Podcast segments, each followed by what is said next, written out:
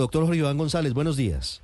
Muy buenos días, ¿cómo están? ¿Cómo les va? El doctor Jorge Iván González es el director de Planeación Nacional, es uno de los hombres pilares de la política económica del presidente Petro y ha hecho una propuesta que no es nueva, pero que sí nos llama la atención en este momento y en esta coyuntura, y es la posibilidad de acabar con los odiosos estratos sociales en Colombia a través del Registro Universal de Ingresos de nuestro país. Doctor González, es cierto, Colombia es de los pocos países del mundo que estratifica su población, pero al final se necesita ese, ese, esa estratificación con motivo de la entrega de subsidios, del pago de subsidios, con el motivo de, de, generar al final algún tipo de equidad social. Los que están encima, en los estratos sociales, más arriba, terminan pagando los subsidios para los que están abajo de esa estratificación. ¿Cuál es la propuesta para cambiarlo? ¿A través de qué método? Sí, Ricardo, primero que todo, estamos de acuerdo en que usted necesita algún método para clasificar a las personas en función de su capacidad de pago. En eso estamos de acuerdo. Usted necesita saber quién tiene más y quién tiene menos capacidad de pago. Eso es lo primero y ese es un elemento central de las políticas públicas. Pero ¿qué está pasando con el estrato? Que el estrato se ha ido acumulando en el 2 y en el 3 porque nadie se deja subir el estrato. Es decir, el estrato ya llegó a un momento en donde los errores que nosotros llamamos de inclusión y exclusión son enormes. Inclusión es que usted tiene en el Estado personas que no deberían estar y exclusión que no están los que deberían estar. Entonces hay unos líos enormes. Y entonces, ¿qué es lo que estamos haciendo? Se aprobó en el plan de desarrollo un artículo que propone avanzar hacia lo que nosotros hemos llamado un registro universal de ingresos.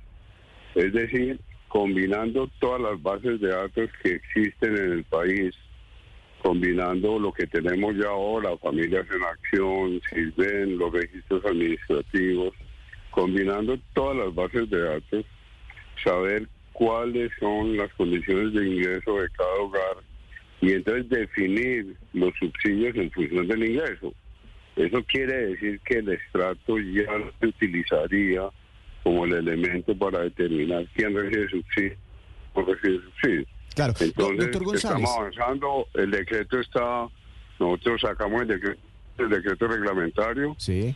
y esperamos empezar a hacer las primeras pruebas por ahí en el 2025, las primeras pruebas manteniendo hasta que no estemos seguros de los avances lo que tenemos ahora. Pero, pero, doctor González, hay, hay casos en que personas que tienen buenos ingresos, inclusive buenas propiedades, unas casas muy bonitas, ocurre mucho, eh, terminan recibiendo subsidios del Estado porque esa casa está ubicada en una zona estrato 2, por ejemplo. ¿Eso se va a acabar? Exacto.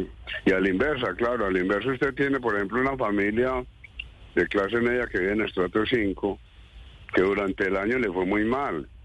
El papá, la mamá se enfermaron, tienen cáncer, Víctor. ¿Y qué pasa?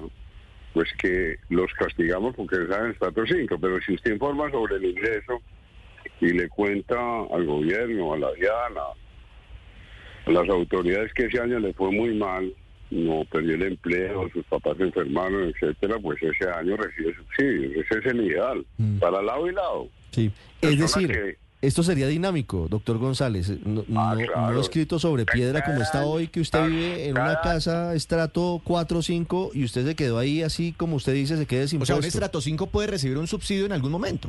Un- de lo que hoy se conoce Claro. como estrato 5, Sí. porque va a cambiar Claro, toda la metodología. Si usted, si usted este año le fue muy mal, todos perdieron el empleo. Es que una familia le da mal un año y ese año no vende la casa, pues si ya la pagaron, una casa de esas de estrato 5. Y hay un fenómeno de pobreza oculta muy grande, usted Claro, lo sabe, doctor González. estalló. Casas tradicionales de, de familia, personas que incluso no tienen con qué comer, pero tienen una casa que puede estar muy bien evaluada. ¿Cómo pagar el impuesto? Así Y es. entonces esto responde a eso, digamos, esto resuelve el problema de pobreza oculta porque deja de ser oculta en el sentido de que usted le informa, esto lo estamos haciendo con la DIAN, con todas las entidades. Estamos ahora, por ejemplo, con, con el RU mirando personas que aparecen en Silven y de pronto tienen un supercarro, pues esa persona claramente no tiene que estar en Silven. Entonces, esos cruces de información que ya hemos avanzado bastante nos van a permitir saber quién está mal de ingresos. Entonces, los que están mal de ingresos reciben subsidios, los que están bien pagan impuestos. Esa es un poco la lógica. Entonces, claro, mecanismos que tenemos ahora, como el estrato, van a ir perdiendo fuerza. En el futuro, en el futuro, no ahora mecanismos como el Silven van a ir perdiendo fuerza. En el futuro, por ahora el Silven no vamos a seguir utilizando. Entonces vamos a tener lo que tienen muchos países, una información completa del ingreso y entonces las personas de más ingreso pagan impuestos y las personas de menos ingreso reciben subsidios. Correcto. De hecho, dice usted ah, una frase que es muy cierta, también están los que no deberían estar, es decir, que esto es de lado y lado. Y yo siempre he pensado en todos esos edificios que son patrimonio cultural o que son edificios de conservación, pero que por esa misma situación son estrato cero, pese a estar habitados pues por Exacto, personas muy pudientes, claro. Sí, Bueno, residencias Sí, en. Nogal, en la séptima con 76, para no ir más lejos. ¿Usted tiene ese censo, por ejemplo, tiene el número de edificios, de condominios, de casas que están en esta categoría de estrato cero por ser de conservación, pero cuyos habitantes pues tienen suficiente eh, capacidad adquisitiva y poder económico? Eh, nosotros estamos haciendo los cruces, bueno, como ya tenemos en este momento 33 bases de datos. Todavía no tenemos los cruces inmobiliarios.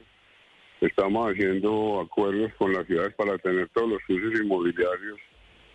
Nosotros incluimos otro artículo en el plan de desarrollo que son mediciones de desigualdad, cinco mediciones de desigualdad y una de las mediciones de desigualdad es la inmobiliaria.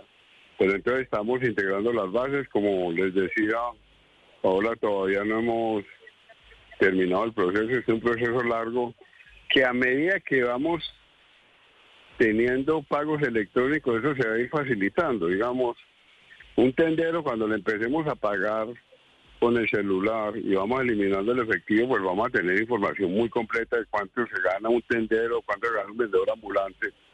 Entonces es ir de manera progresiva.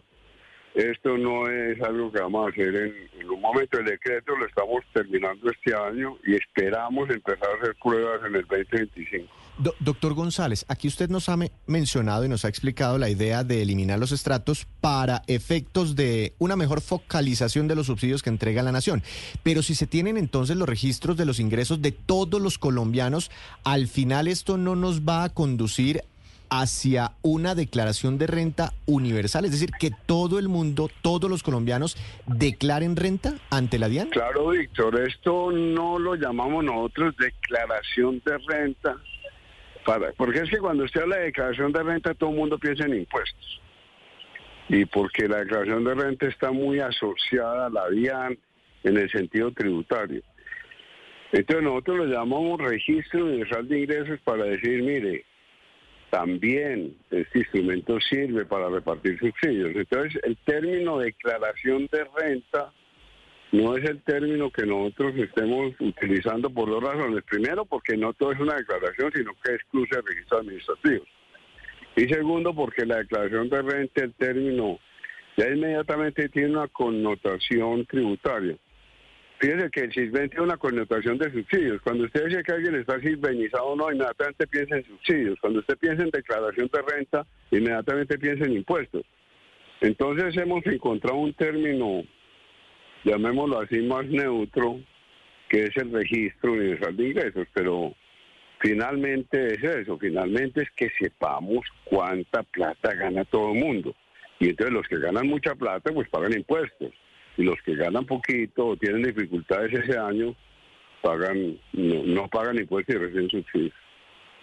Ese es el ideal, Sí, ese- obviamente. ese es el pero mundo creo que ideal. podemos ir. Doc- Pues en este momento ya tenemos 33 millones de registros. Es que lo que nosotros avanzamos durante la pandemia es impresionante en la posibilidad de articular registros administrativos.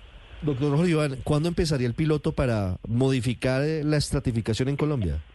Pues nosotros ya tenemos el registro social de hogares, es como una etapa que ya se está haciendo comparaciones y nosotros esperamos, Ricardo, que en el 2025 podamos empezar a hacer ejercicios.